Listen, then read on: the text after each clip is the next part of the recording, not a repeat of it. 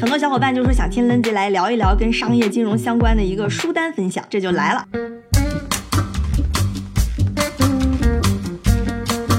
老实讲哈，我觉得现在好书真的是挺难遇到的，所以我这个书单的量呢也不大，就不会像你在哪看着一个书单，啪啪啪好几十本书，然后就想让你去收藏。哎，你说那么多书，你也不知道那个人到底是真看过还是没看过，对吧？嗯。我今天分享的虽然很精简，但是是我自己读完之后，我真的觉得很有帮助的，而且我会跟大家分享一下适合什么样的人读，对我到底有哪些帮助。第一本呢叫做《When Genius Failed》，中文叫做《拯救华尔街》。那中文版封面看着有一点儿屎，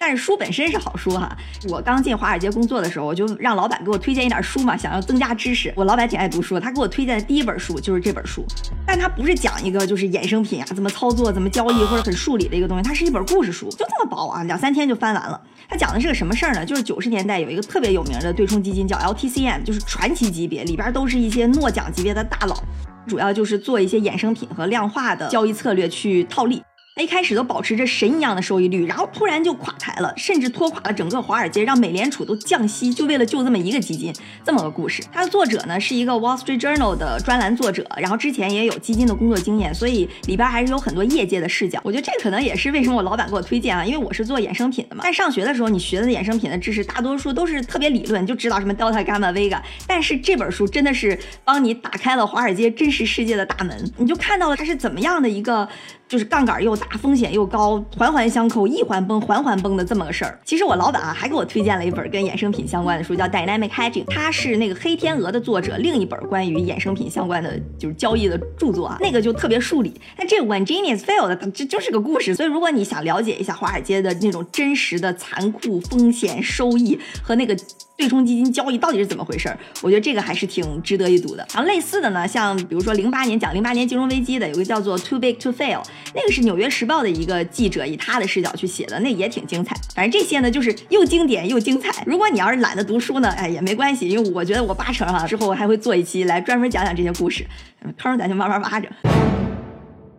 第二本呢，就是巴菲特致股东的信，叫《The Essays of Warren Buffett》。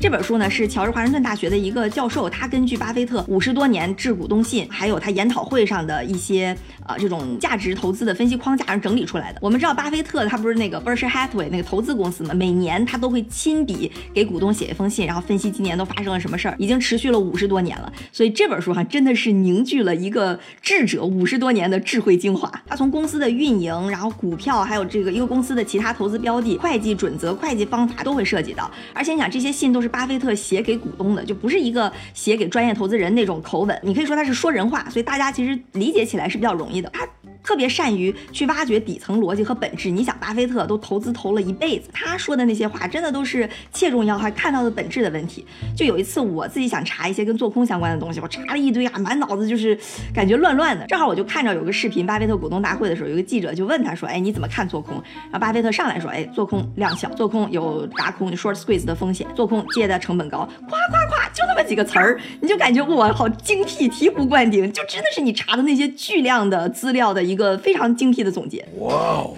而且其实说实话啊，很多人可能说巴菲特的投资智慧或者怎么样，但我自己看完这本书，让我印象更深，或者是感触更深刻的是他一直在传达的一种非常正能量的，就是商业上的价值观，就告诉你怎么样去坚持长期价值，怎么样在商业的当中去做一个好人。我觉得这个还是挺挺震撼的。虽然我们比如说你步入社会、步入职场，你看到的公司百分之九十九都不是那样的，当然有客观因素、人为道德因素，但我感觉在你建立认知的时候，哈，有这么一个大师告诉你什么样应该是被提倡的，我觉得还是挺好的。第三本呢叫做《魔鬼经济学》，英文叫《Freakonomics》。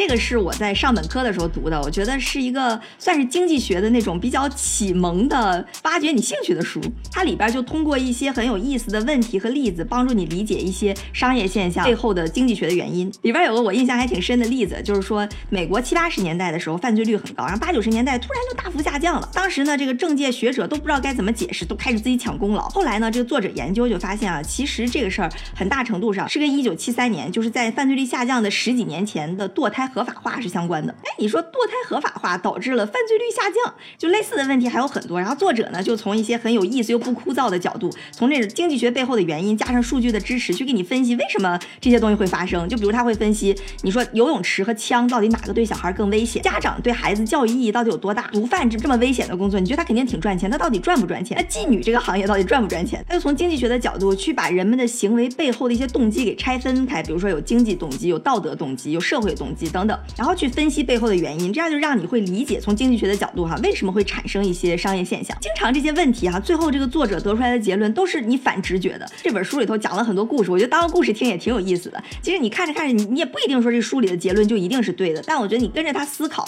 其实培养的是一种你的思维方式。不用说人云亦云，或者说别人告诉你个什么观点，你就全盘接收，你可以自己去思考，然后看看这个事儿到底是不是对的。类似的，我还听说过有什么牛奶可乐经济学啊，包括最近很火的那个薛兆丰的经济学讲义，这两本我其实是没看过。呃，如果小伙伴有看过，觉得哎这两本怎么样哈，也可以在评论区踊跃讨论。好，下一本书叫《原则》（Principles）。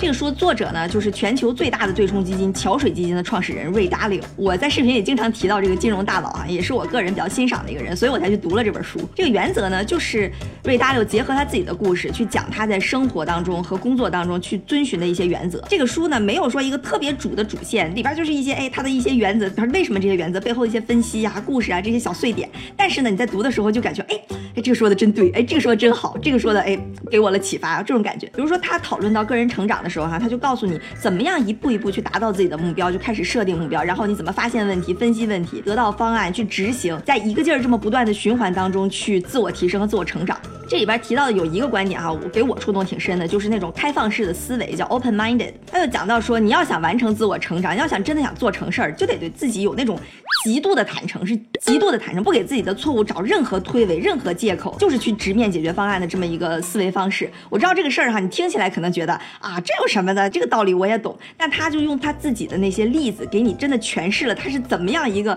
极度的，就是 stick to the principle 的这么一个人。包括他自己的那个桥水基金的公司文化就。就这样，它有一个词儿叫做 radical transparency，就是极度的公开透明，所有话哈都都得放在明面上说。他自己还建立了一个就是彼此打分的那种体系，就很多人觉得这个企业文化特别的残酷，就完全待不下去。但是呢，那种很很自信、很愿意自我成长的人，其实在这里边是还挺适应的。而且你你说他确实就把自己这个公司就利用他这个原则做到了全球最大的对冲基金，你你就不服不行，对吧？然后这原则里边呢，还有很大的一部分，他探讨了一些关于人们心理学或者脑科学的一些成分。他为什么要有这些原则？因为他不管在生活、工作，包括投资当中，人们的心理或者说大脑潜意识里边是有很多非理性的东西，所以他需要这些原则，让自己能够客观的评价，然后做出理性的决定。那到底都有哪些非理性的呢？哎，我大家要感兴趣，可以自己去看一看。就关于非理性这块，我个人感觉还挺有意思。大家如果感兴趣，可以就随便搜一搜那种行为金融学或者行为经济学相关的书。你不用管是哪一本，因为其实他讲的内容都差不多，就会讲一些心理学的这些偏差或者是情绪怎么样去影响人们的投资决策、商业行为的。比如说你会过度自信，你会有一些羊群效应，就是从众心理。再比如说锚定效应，就比如说我告诉你这瓶水五块钱，然后我拿一双球鞋问你这球鞋多少钱，和同样的一瓶水，我告诉你这瓶水二十块钱，再拿同样的球鞋问你多少钱，你第二次给出的答案八成会比你第一次。给出答案要高，因为就是那个水本来跟球鞋没什么关系，但是它那个价格就给你心里有一个锚定效应，这是一个例子哈。这种相关的例子会非常非常多。我觉得如果说你想呃了解金融，了解人们的商业行为或者了解投资，你前期知道人们有哪些非理性的心理，才能帮助你做出理性的决策。所以行为金融学大家感兴趣也可以啊了解一下。最后哈，有些朋友问我说推荐一些想学宏观的书，但我个人感觉宏观这个事儿真的是。太复杂了，这里边又涉及到利率、汇率、外汇、货币，什么期货、黄金，就就还有这种国家的经济、政治，整个这些东西。反正我到现在还没看到哪一本书说真的啊，就讲的醍醐灌顶，让我一看这本书就觉得我宏观经济学入门了。所以最后推荐的也不是哪一本书，就是你可以多看一看小林的视频呀，然后增加一下自己宏观啊、金融啊、经济啊、商业方面的这个 sense 啊，就非常好了。我感觉我没推荐。这些呢，就是我自己的一些读书分享。老实讲，我也不是个读书人，所以没办法给大家就是每一个类别啪啪啪对比一堆书去罗列，所以我只是分享一下我觉得对我比较有帮助的书。如果你感兴趣，也可以读一读。然后，但我觉得这个视频好处就是，大家如果看到了对这些书感兴趣，都可以在评论底下也留言分享一下自己觉得有帮助的书，然后我们做个信息置换，对吧？这样就资源更好的利用啊，用经济学的思维思考问题。大家如果有其他感兴趣的话题呢，也欢迎随时给我留言。